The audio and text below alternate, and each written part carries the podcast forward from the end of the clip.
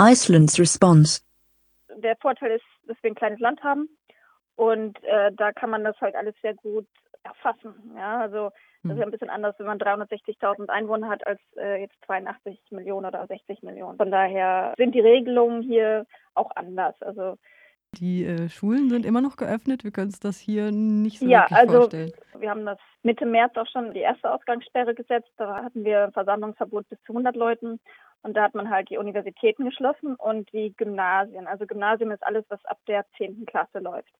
Und hat man aber die, versucht, die Kitas, Kindergärten und Grundschulen, also Grundschule ist alles bis zur 10. Klasse, versucht, das weiter offen zu halten, weil das hier einfach sehr wichtig ist, dass die Kinder sozialen Kontakt haben. Und dann hat man natürlich auch geguckt, wie das andere Länder handhaben. Also man hat sich da zum Beispiel an Singapur oder Südkorea orientiert. Da haben wir die Schulen auch geöffnet. Und außerdem ist es halt so, dass es eher wenig Kinder betrifft. Es war zwar so, dass einige Schulen oder Kindergärten mal geschlossen wurden. Ja, da trat halt irgendwie was auf und dann haben wir die halt für zwei Wochen oder so gesperrt. Das hat man innerhalb von eigentlich einem Wochenende gemacht, dass man das alles gesperrt hat, sonst die Universitäten. Also ich bin jetzt halt gerade hier an der Universität und okay, es ist vor Ostern, aber sonst ist hier auch wirklich nichts los. Und ich komme halt rein, weil ich hier Doktorandin bin. Wir hatten erst 100 Leute und dann, ich glaube, ein, zwei Wochen später haben wir das dann auf 20 Leute reduziert. Also wir haben keine ganze Kontaktsperre, es ist nicht ganz so streng wie in Deutschland. 20 Personen heißt dann aber auch, dass halt Fitnessstudios, Schwimmbäder und so weiter auch geschlossen sind. Und auch so Ein-Mann-Betriebe, also Friseure, ist jetzt auch schon, ja, ich glaube jetzt schon zwei, drei Wochen halt alles gesperrt. Wir werden das aufrechterhalten bis zum 4. Mai und das wird auch nicht gelockert. 4. Mai ist halt Montag, vorher ist halt der Feiertag und man möchte das halt so lange durchsetzen wie möglich. Ja, auf der Seite der WHO heißt es jetzt, Stand heute, es gibt über 1000 oder fast schon 2000 ähm, positiv getestete Menschen in ganz Island. Allerdings nur, nur Ja. in Anführungsstrichen acht Tote. Es ist halt immer so diese Frage, inwieweit die Statistiken natürlich ähm, auch die, äh, die Realität widerspiegeln. Aber auf der Seite covid.is steht, dass sehr, sehr viel getestet wird in Island. Kannst du das so aus deiner Ja, Erfahrung bestätigen? genau. Also falls da jemand Interesse hat, covid.es, das ist sehr interessant. Wir haben ja ein kleines Land, 360.000 Einwohner. Das hat teilweise mal Vorteile, mal Nachteile. Der Vorteil hier ist, dass wir sehr viel, sehr schnell messen können und der Umgang ist vielleicht auch ein bisschen weniger als jetzt in Großstädten, Berlin oder Hamburg. Es ist zwar so, dass zwei Drittel der Bevölkerung in Reykjavik lebt, aber wir hatten jetzt in der letzten Zeit Probleme auch, dass es Ansteckungen gab in eher abgelegenen Teilen von Island. Und da hat man das auch ein bisschen strenger gehandhabt. Also da hatte man teilweise sogar irgendwo eine Woche auch komplettes Ausgehverbot, um das ein bisschen zu regulieren oder feststellen zu können, wo die Ansteckung herkam. Aber generell wurden hier schon über 10 Prozent der Bevölkerung getestet, was sehr viel ist. Also fast 36.000 Personen. Dann haben wir hier bisher etwa 1700 positiv Getestete. Und es ist jetzt so seit einigen Tagen, dass es zurückgeht. Das ist sehr gut. Also wir hatten heute zum Beispiel nur zehn neue, es wurde ja dann gestern getestet, nur zehn neue nachgewiesene Infektionen, was sehr wenig ist. Wir haben auch mittlerweile schon eine App. Die haben wir eigentlich schon seit zwei Wochen. Da waren die Isländer unglaublich schnell, dass sie das durchgesetzt haben. Also in Europa oder in Deutschland ist das alles noch ein bisschen langsamer, aber wir haben die hier sehr schnell durchgesetzt. Und über ein Drittel der Bevölkerung hat diese App schon runtergeladen. Und das ist einfach GPS. Du kriegst das gar nicht mit, wird auch sonst nirgendwo benutzt. Es wäre nur, falls du positiv getestet würdest, dann könnte man im Nachhinein nachverfolgen, wo du warst, wo das eventuell herkam und mit welchen Personen du seitdem Kontakt hast. Da ist das Land teilweise schon durchaus ziemlich fortgeschritten. Wir hatten jetzt acht Tote bisher.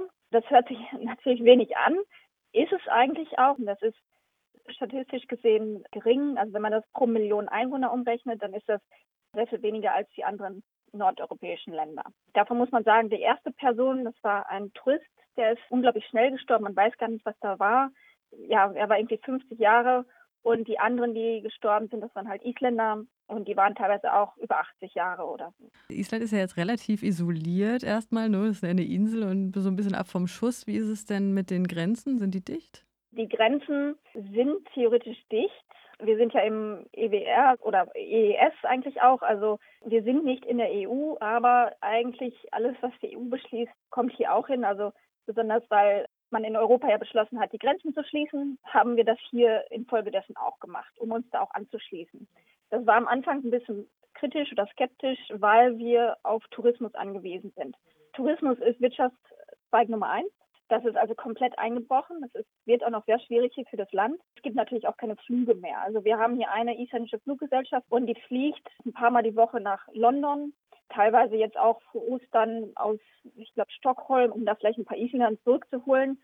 Die haben aber sonst fast auch ihren ganzen Flugbetrieb eingestellt. Also hauptsächlich ist das Cargo natürlich, dass wir hier noch irgendwie versorgt werden oder so. Aber wir haben auch sonst eine Fähre von Dänemark aus, das ist auch alles schon eingestellt worden. Also ja, ich denke mal, es ist schwierig, jetzt momentan nach Island zu kommen. Dann ist es auch die Frage, wie wir das wieder öffnen. Äh, natürlich werden wir das, denke ich mal, in Absprache mit den anderen EU-Ländern handhaben. Nur die andere Frage ist dann, wie stellen wir das an? Also wir sind jetzt sehr gut dabei, dass wir hier das Virus eindämmen. Die Maßnahmen greifen auch, das kann man durchaus sagen.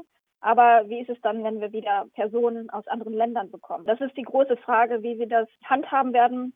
Ich kann mir bisher nicht vorstellen, dass das diesen Sommer, vielleicht Spätsommer oder Herbst, dass vielleicht Gruppen kommen. Ich weiß nur, dass viele Kreuzfahrtschiffe schon abgesagt haben. Kreuzfahrtschiffe ist natürlich immer noch was anderes. Ja, da sind oft einige hundert oder tausend Leute. Also wir haben Tourismus, ist halt Nummer eins. Dann haben wir praktisch Fischerei und dann Schwerindustrie, also Aluminium oder Silizium. Hm. Und wenn ein Faktor, also Tourismus wegbricht, ähm, hm. wir hatten letztes Jahr, ich glaube, so zwei Millionen Touristen. Wir hatten letztes Jahr schon einen kleinen Einbruch, weil eine isländische Fluglinie pleite gegangen ist. Weiß keiner, wie lange das dauert. Man weiß auch nicht, wann die Touristen wiederkommen, ob sie wiederkommen dieses Jahr. Wird auf jeden Fall einen ganz starken Einbruch geben. Und selbst wenn man das Land wieder öffnet, dann weiß man halt nicht, ja, inwiefern Leute noch Lust haben zu reisen dieses Jahr oder ähm, ja, ob die irgendwie in einer Risikogruppe sind, dass sie halt ja gar nicht verreisen wollen. Das ist halt unsere Befürchtung hier. Ja, ich würde sagen, Island hat das alles sehr gut im Griff, also ein sehr gutes Gesundheitssystem. Von daher, falls man plant, dieses Jahr nach Island zu kommen oder generell äh, irgendwann. Also ich, kann es nur empfehlen. Es ist ein sehr sicheres Land, nicht nur was jetzt Gesundheit angeht, sondern generell ein sehr sicheres Land zu reisen. Wir haben ja hier die isländische Krone, die ist mhm. ja schon massiv abgesagt. Das heißt, es wird günstiger, nach Island zu reisen. Es war ja sonst immer ein relativ teures Land, aber natürlich ist es so, dass nicht nur Island, sondern auch andere Länder sich, denke ich mal, dann irgendwann im, im Touristen reißen. Es ist jetzt erstmal ähm, die Schwierigkeit, dass man das hält, weil es sind äh, unglaublich viele Firmen, die direkt oder natürlich auch indirekt im Tourismus arbeiten. Die haben jetzt überhaupt kein Einkommen. Im Gegenteil, die müssen natürlich teilweise immer noch Lohn zahlen für diejenigen, denen man nicht gekündigt hat oder in, in Kurzarbeit geschickt hat. Da gibt es dann aber auch so Maßnahmen von der Regierung, dass sie da ja Unterstützung bekommen oder halt weniger oder erstmal keine Miete zahlen. Also ich hoffe wirklich, dass früher oder später wieder Touristen hier nach Island kommen, weil hängt wirklich sehr viel daran. Also das hatten wir halt 2008 hier schon, 2008, 2009, da hatten wir die große Krise. Da ging es dem Land sehr, sehr schlecht. Das Land steht ein bisschen besser da, weil die Krise von außen kam.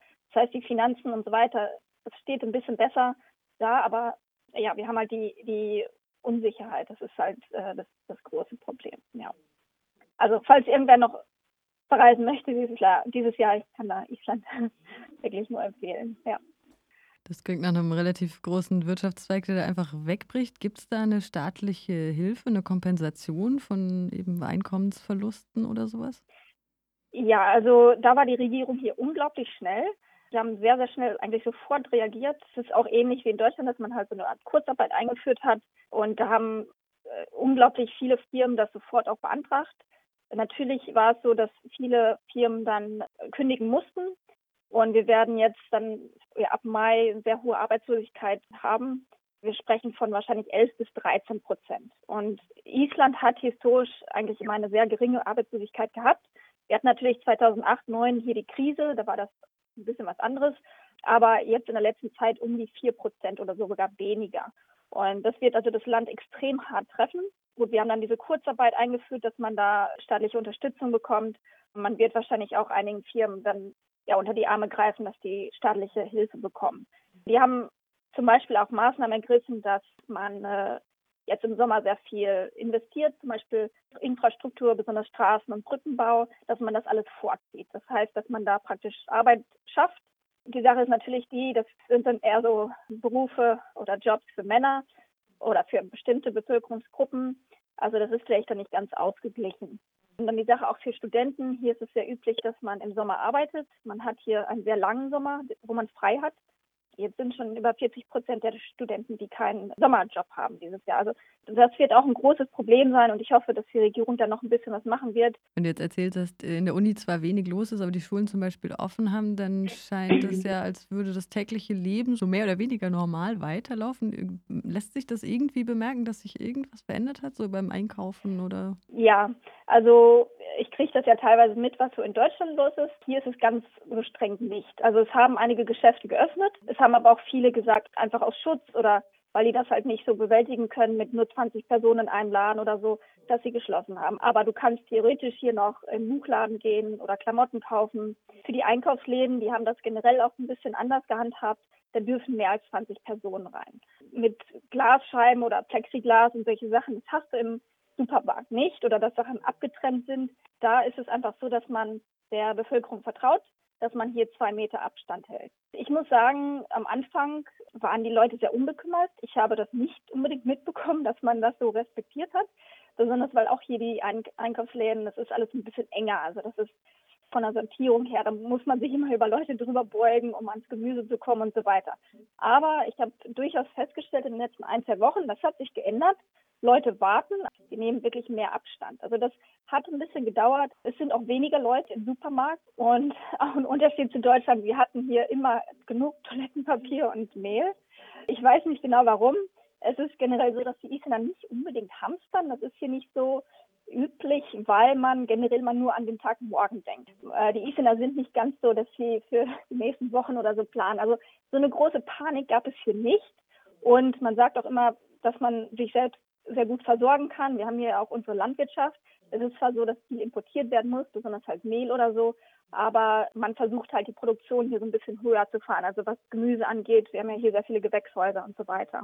Viele Leute gehen raus. Also ich laufe zum Beispiel jeden Tag und ich habe eigentlich nie so viele Leute draußen gesehen, dass sie da irgendwie spazieren gehen oder auch laufen, Fahrrad fahren. Also das ist zum Teil auch, auch etwas Positives. Ja. Also ja, ganz so viel hat sich vielleicht nicht geändert, aber ja, also ich würde sagen, es ist nicht ganz so streng eben wie in anderen europäischen Ländern oder so. Die Information von staatlicher Seite scheint ja auch ganz gut zu funktionieren, zumindest wenn ich diese Seite sehe, covid.is. Wie ist es denn im Gesundheitssystem? Ich kann zum Beispiel jetzt hier auch einsehen, wie viele Leute im Krankenhaus sind. Es sind 39 äh, Patienten im Krankenhaus, die die Ansteckung haben. Davon sind neun aus der Intensivstation. Und das hört sich jetzt nicht sehr viel an, aber es ist generell so, dass man ja auch bedenken muss, dass getestet wird und so weiter. Das ist ja unglaublich viel Aufwand. Es ist nicht so, dass es jetzt hier kollabiert ist oder so. Es ist einfach, dass die Ärzte oder Krankenschwestern vielleicht extra Schichten haben. Und es ist ja auch immer so, dass einige dann generell auch unter Quarantäne gestellt sind, weil sie mit irgendwem Kontakt hatten oder so. Ich sehe eigentlich, dass das hier sehr gut funktioniert. Die haben versucht, immer auch mit der Uni hier Statistiken zu erstellen, wie der Verlauf sein könnte. Also positiv bis hin zum sehr negativen Verlauf. Ich weiß jetzt nicht auswendig, wie viele äh, Plätze auf der Intensivstation wir haben, aber bisher hat es auf jeden Fall ausgereicht. Beatmungsgeräte, das hat auch ausgereicht. Und da ist es auch so zum Beispiel, dass wir neu bestellt haben, alles, was wir brauchten, also Schutzmaterial und so weiter. Und dass sich da acht oder neun verschiedene isländische Firmen zusammengetan haben und irgendwie 17 Tonnen Material bestellt haben, was man halt braucht. Also Schutzmaterial und auch Atemmasken. Die haben nicht bekannt gegeben, wer das ist, aber da ist letzte Woche eine Maschine direkt nach Shanghai geflogen und hat das halt aus China abgeholt. Und da sieht man auch den Willen, ja nicht nur der Bevölkerung, sondern auch der Unternehmen, dass sie halt hier sehr stark äh, auch das Gesundheitssystem oder die Gesellschaft generell unterstützen. Ja, also das, das ist einfach auch eine kleine Gesellschaft. Da hat jeder das Gefühl, man muss irgendwas machen, um mitzuhelfen, um anzupacken oder so. Ja, jeder trägt halt etwas dazu bei.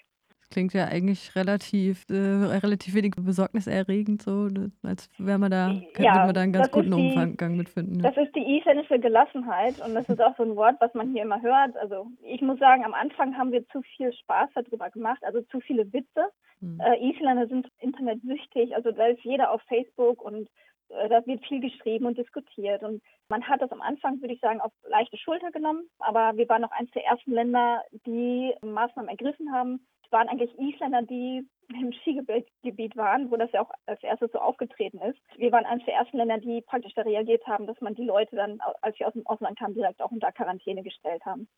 Und es ist so, dass die Fernsehgesellschaften, dass sie ja versuchen, irgendwie mehr Programm zu liefern. Also wir haben jetzt auch online, dass wir da irgendwelche Konzerte haben und so weiter.